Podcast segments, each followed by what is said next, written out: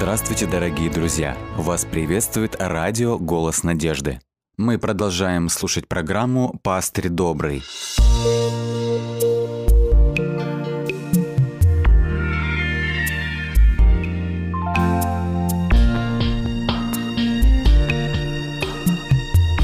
Программа «Пастырь добрый». В эфире программа «Пастырь добрый». Мы продолжаем исследовать книгу Откровения. Сегодня мы будем э, рассматривать и исследовать четвертую и пятые главы. В предыдущем разделе, который был посвящен семи церквям, семь церквей уже получили от прославленного Иисуса Христа оценку их духовного состояния. Семь церквей получили также советы, как исправить и улучшить э, свое духовное состояние. И здесь важно напомнить, что в книге Откровения происходит постоянное чередование небесных и земных сцен. В предыдущем разделе э, начиная э, из первой главы, Иоанн видит первое отделение и первый предмет небесного святилища он, как мы помним, видит семисвечник, и посреди него он видит Иисуса Христа. Потом внимание Иоанна переводится на землю и объясняется, что семь светильников – суть семь церквей. Теперь место действия снова перемещается с земли на э, небо. В четвертой и пятой главах Иоанн видит на небе сцену передачи Христу запечатанного свитка. После этого на земле происходит снятие печати, то есть раскрытие истории мира и церкви. О чем это говорит? Этим Христос показывает, что земные события тесно связаны с его служением на небесах. Это указывает на то, что небесная скиния – это центр управления Вселенной. Судьба мира, управление ходом мировой истории исходят от небесного престола, исходят из святого святых.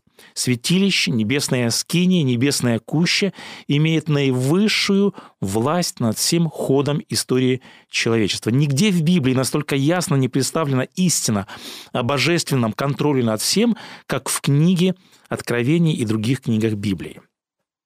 Итак, четвертая и пятая главы книги Откровения – это начало второго важного раздела книги Откровения.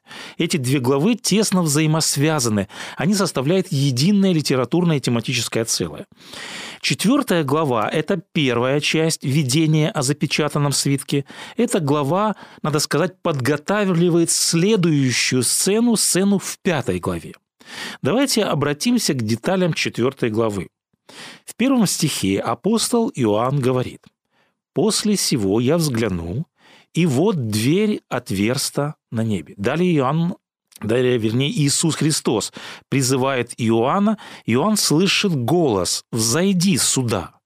И он возносится в видении через отверстую дверь, и попадает в отделение небесного храма. Пред ним открывается величие тронного зала, он видит небесное богопоклонение, то есть Иоанн видит внутреннюю обстановку небесного тронного зала.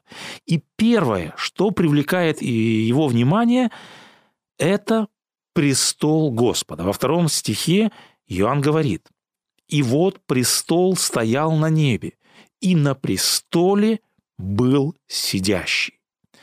Престол – это ключевое слово. Оно встречается в этой главе 14 раз. Мы находим такие выражения, как «на престоле», «вокруг престола», «от престола», «перед престолом», «посреди престола». Мы видим, что престол – это центральное место, это центр всего происходящего все действия четвертой главы сориентированы вокруг престола. Все внимание в этой сцене сосредотачивается на славном престоле.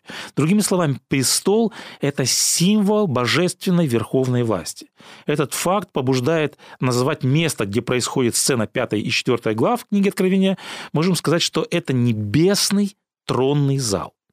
И, конечно же, самое главное, что видит Иоанн, он видит, как сказано, сидящего на этом престоле. Вот такая привилегия, такое огромное преимущество было представлено лишь немногим Божьим слугам. Мы помним, э, подобную сцену видит пророк Михей, пророк Исаия, пророк Иезекииль и пророк Даниил. Все эти описания тронного зала в 4 главе книги Откровения параллельны великим видениям престола из Ветхого Завета. Итак, пророк Михей, мы помним, видел Господа, сидящего на престоле своем, и все воинство небесное стояло при нем по правую и по левую сторону. Это описано в третьей книге царств. Исаия также видел Господа, сидящего на престоле высоком и превознесенном в славе и величии. Это книга пророка Исаия, 6 глава.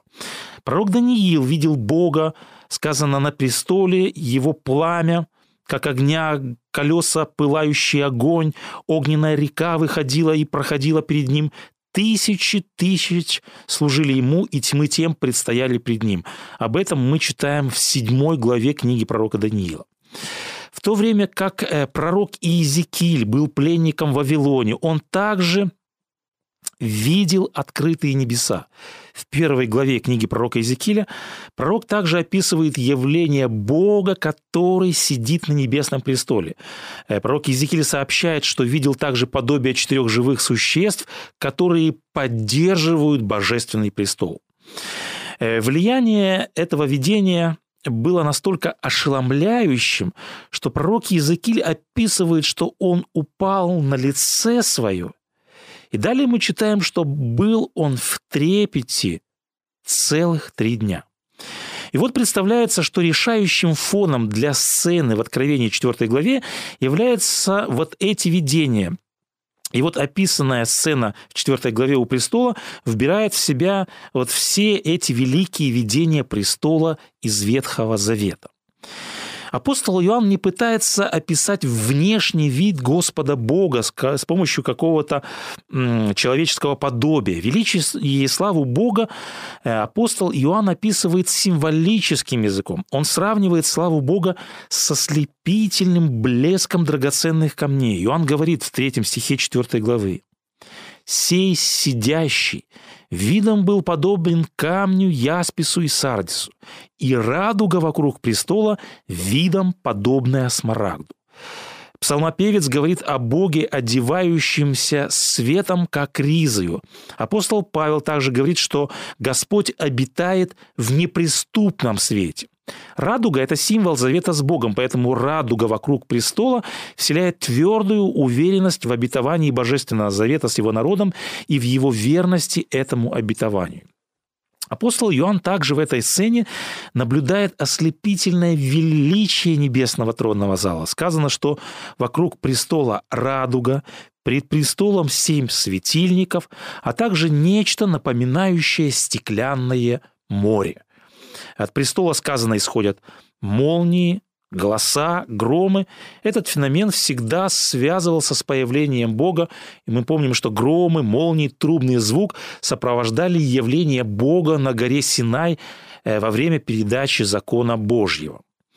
Вокруг престола, сказано также, находятся 24 старца. Помимо этого, вокруг престола постоянно прославляют Бога четыре живых существа. Сцена в небесном тронном зале достигает своей кульминации, достигает своей полноты. Иоанн становится свидетелем небесной литургии. Он слышал как вот эти небесные воинства, вот эти небесные существа поклоняются сидящему на престоле и прославляют его в нескончаемой хвале. Написано «ни днем, ни ночью они не имеют покоя, взывая «Свят, свят, свят, Господь Бог Вседержитель, который был и есть и грядет». Подобную сцену созерцал, как мы уже упомянули ранее, пророк Исаия. Он также видел Бога, сидящего на престоле в окружении серафимов и ангелов, и они прославляли Господа словами «Свят, свят Господь Саваоф, вся земля полна славы Его». Если сравнивать видение пророка Исаии и апостола Иоанна, следует отметить новый дополнительный аспект этой доксологии или этого прославления. В книге Откровения сказано о Боге, что Он тот, кто был, кто есть и кто грядет. Вот эта последовательность прошлого, настоящего и будущего подмечена, чтобы провозгласить Божью власть в истории от начала и до последнего времени. Господь Бог он не просто наблюдатель человеческих дел, но он активно участвует в делах человека в ходе мировой истории. И далее мы читаем, это с 9 стиха. когда живые существа воздают славу и честь и благодарение сидящему на престоле, живущему во веки веков, тогда 24 старца падают пред сидящим на престоле и поклоняются живущему во веки веков и полагают венцы свои пред престолом, говоря, «Достоин Ты, Господи, принять славу и честь и силу, ибо Ты сотворил все, и все по Твоей воле существует и сотворено» мы видим, что Господь Бог возвеличивается, Он достоин поклонения, но возникает вопрос, почему вот в этой песне, в этом гимне прославления и оговаривается, почему Господь достоин поклонения, почему Он достоин славы. Мы видим, что Он достоин славы, потому что Он есть Творец неба и земли. Он создал все сущее своей бесконечной мудростью и своей созидательной силой. Вот это основа основа для поклонения Господу Богу. И вот что важно отметить. Вся четвертая глава, вот эта сцена небесной литургии, сцена небесного богопоклонения, это всего лишь вводная сцена. Эта сцена подготавливает события, которые развернутся в этом тронном зале в следующей, в пятой главе. В данном случае описана необычная небесная литургия. Небесные сонмы собрались по особому поводу. И вот забегая вперед, мы можем сказать, что сцена четвертой главы – это как бы прелюдия в воцарение Иисуса Христа на престоле. Именно это решающее событие в истории Вселенной описывает следующая пятая глава. То есть небесные сонмы собрались здесь, в небесном тронном зале, и ожидают – чтобы поприветствовать Христа, который вот-вот должен зайти на престол одесную Отца. Видение апостола Иоанна продолжается. Иоанн все еще смотрит в открытую дверь небесного храма, и вот внезапно звуки величественной литургии смолкают, превосходная литургия прерывается, и все внимание сосредотачивается на престоле. Пятая глава начинается со слов. Иоанн говорит, и видел я в деснице у сидящего на престоле книгу, написанную внутри и отвне, запечатанную семью печатями. И видел я ангела сильного, провозглашающего громким голосом, «Кто достоин раскрыть сию книгу и снять печати ее?» И никто не мог ни на небе, ни на земле, ни под землею раскрыть сию книгу, не посмотреть в нее. Мы видим в данной сцене центром вот этого повествования становится книга. Книга, которая, как сказано здесь, запечатана семью печатями. И вот вопрос, кто же достоин снять печати и открыть эту книгу? В данном случае невольно возникают следующие вопросы. Вот что это за событие, что это за свиток, исписанный внутри и снаружи, который держит сидящий на престоле.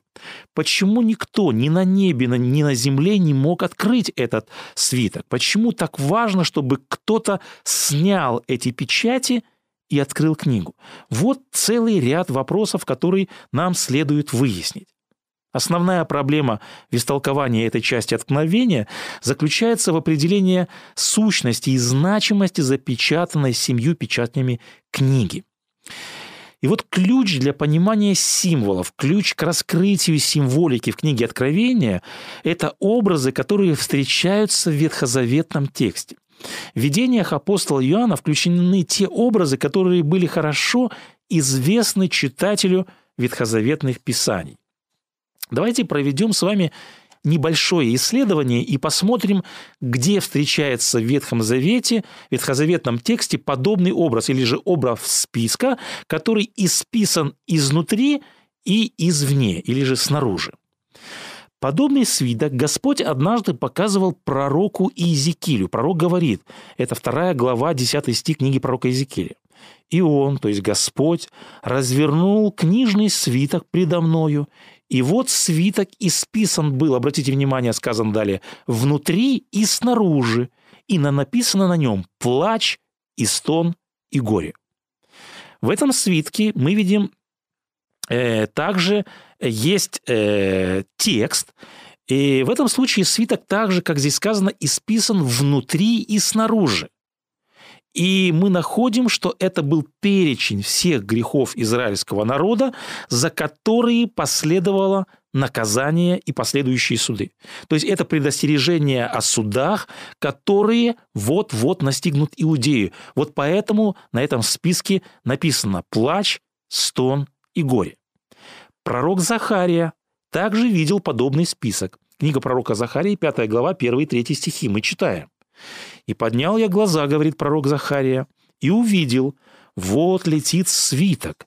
И ангел сказал мне, это проклятие, исходящее на лице всей земли, ибо всякий, кто крадет, будет истреблен, как написано на одной стороне, и всякий, клянущийся ложно, истреблен будет, как написано на другой стороне свитка. Здесь также огромный летящий по небу свиток с текстом на одной и на другой стороне. И в этом тексте, как мы увидели, указаны грехи, за которые потом следует проклятие на всех нечестивых жителей земли. То есть в этих двух ветхозаветных текстах свитки встречаются в контексте суда. Еще один очень интересный ветхозаветный текст. Книга Иова, 14 глава, с 15 стиха мы читаем. Здесь Иов говорит – «Возвал бы ты, — обращается Иов Господу, — и я дал бы тебе ответ, и ты явил бы благоволение, ибо тогда исчислил бы шаги мои и не подстерегал бы греха моего». И далее, обратите внимание, Иов говорит, «В свитке было бы запечатано беззаконие мое, и ты закрыл бы мою вину». Здесь мы видим, Иов говорит о грехе, о беззаконии, о прегрешении, которое может быть записано в свитке и запечатано. В данном случае может идти речь либо о том, что Бог запечатывает грехи, чтобы положить конец ответственности Иова за грехи, либо здесь, скорее всего, другой смысл. Скорее всего, здесь речь идет о том, что Бог хранит в этом списке или в этом свитке грехи запечатанными, чтобы открыть этот свиток на окончательном суде и выполнить полный приговор против Иова за все его грехи. В Ветхом Завете обычно прощенные грехи описаны как забытые, или же, образно говоря, они представлены как выброшенные, или, если вы помните, в одном из ветхозаветных текстов написано, что эти грехи навсегда погребаются в пучине морской. И наоборот, непрощенные грехи, они классифицируются как запечатанные, то есть, как мы прочитали выше, они хранятся в запасе на будущее для будущего суда. И вот посмотрите, такой пример мы находим в книге пророка Осии. В 13 главе, 12 стихе сказано «Нечестие Ефрема в свитке связанном описано, в котором все записи о грехе его хранятся. Здесь пророк предупреждает Израиль, что беззаконие Ефрема связывается, запечатывается в свистке, и этот список беззаконий сберегается для грядущего Божьего суда. Сам Господь говорит в книге Второзакония об Израиле. «И уточнил Израиль, и стал упрям, и оставил он Бога». И далее Господь говорит, «Не сокрыто ли это у меня под печатью? Не запечатано ли в хранилищах моих? У меня отмщение и воздаяние. Господь будет судить народ свой. Об этом мы читаем в 32 главе книги Второзакония. И вот в данном контексте образ запечатанного свитка с описью грехов подразумевает, что Бог наблюдает за всеми путями человека, замечает каждую неудачу и, образно говоря, как мы прочитали выше, хранит записи этих грехов в связанном и запечатанном свитке. Нам, современным читателям, конечно же, не совсем понятно, что значит вот этот образ, символ раскрытия запечатанного свитка. Однако для читателей того времени это был довольно известный образ. Подобный свиток представлял собой опись долгов, за которые человек продавался в рабство. И в книге Левит сказано, что ближайший родственник обязан был выкупить такого человека. И только тот, кто выкупал, мог раскрыть свиток и посмотреть опись долгов, чтобы распечат... рассчитать стоимость свиток из пятой главы э, книги Откровения описан как запечатанный семью печатями. Это находится в соответствии с обычной практикой запечатывания документов в древнем мире. Чтобы защитить содержимое юридического документа, обычно в конце написанного содержимого ставился оттиск печати с помощью печатки или же кольца. И вот запечатывание служило вместо подписи и знаменовало собой идентичность, ценность, авторство, вступление в силу и защиту документа. Чтобы защитить содержимое от незаконного вскрытия, документ перевязывался веревками, затем ставился оттиск в месте, где были узлы, и это сохраняло э, папирус в свернутом состоянии. И вот ненарушенный отпечаток говорил о том, что документ не открывали, только владелец мог снять печати и раскрыть содержимое. Мы также встречаем, что э, практика запечатывания документов э, имела место быть в истории, и мы знаем, что в истории были случаи, когда документ запечатывался не только одной печатью. И вот давайте рассмотрим еще один важный текст. Это седьмая глава книги пророка Даниила. Мы находим здесь значимую э, структурную параллель. И вот в книге пророка Даниила в седьмой главе содержится описание Бога, который восседает на престоле. И далее сказано, что судьи сели, это 7 глава, 10 стих, судьи сели и раскрылись судебные книги или же судебные свитки. То есть подразумевается, что эти судебные э, книги были закрыты, запечатаны.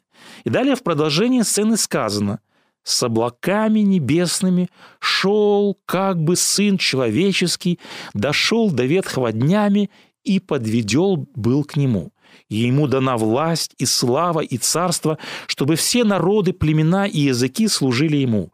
Владычество его, владычество вечное, которое не придет, и царство его не разрушится. Это мы читаем в книге пророка Даниила, 7 глава, 13 и 14 стихах. И вот после этого описана передача Сыну Человеческому власти над землей в присутствии святых и бесчисленного небесного воинства. Э, и вот здесь мы находим некоторые параллели с пятой главой книги Откровения. Бог также восседает пятой главе книги Откровения написано «на сияющем престоле». Мы здесь также находим присутствие бесчисленного количества небесных существ. Также упоминаются э, книги, и говорится о том, что Сын Человеческий получает власть, присутствуют также святые. И вот в основных своих чертах мы видим, что структура пятой главы как бы повторяет основные моменты книги пророка Даниила. Вначале Сын Человеческий принимает власть, далее упоминаются народы, племена, языки. Затем властью наделяются народы, и, наконец, власть над всем сущим вновь переходит Господу Богу.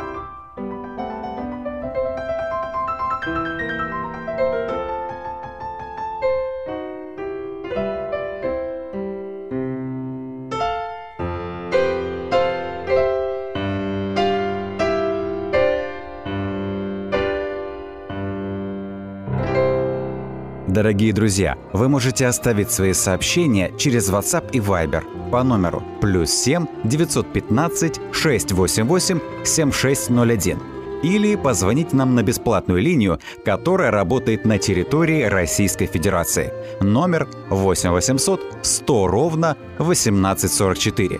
8 800 100 ровно 1844.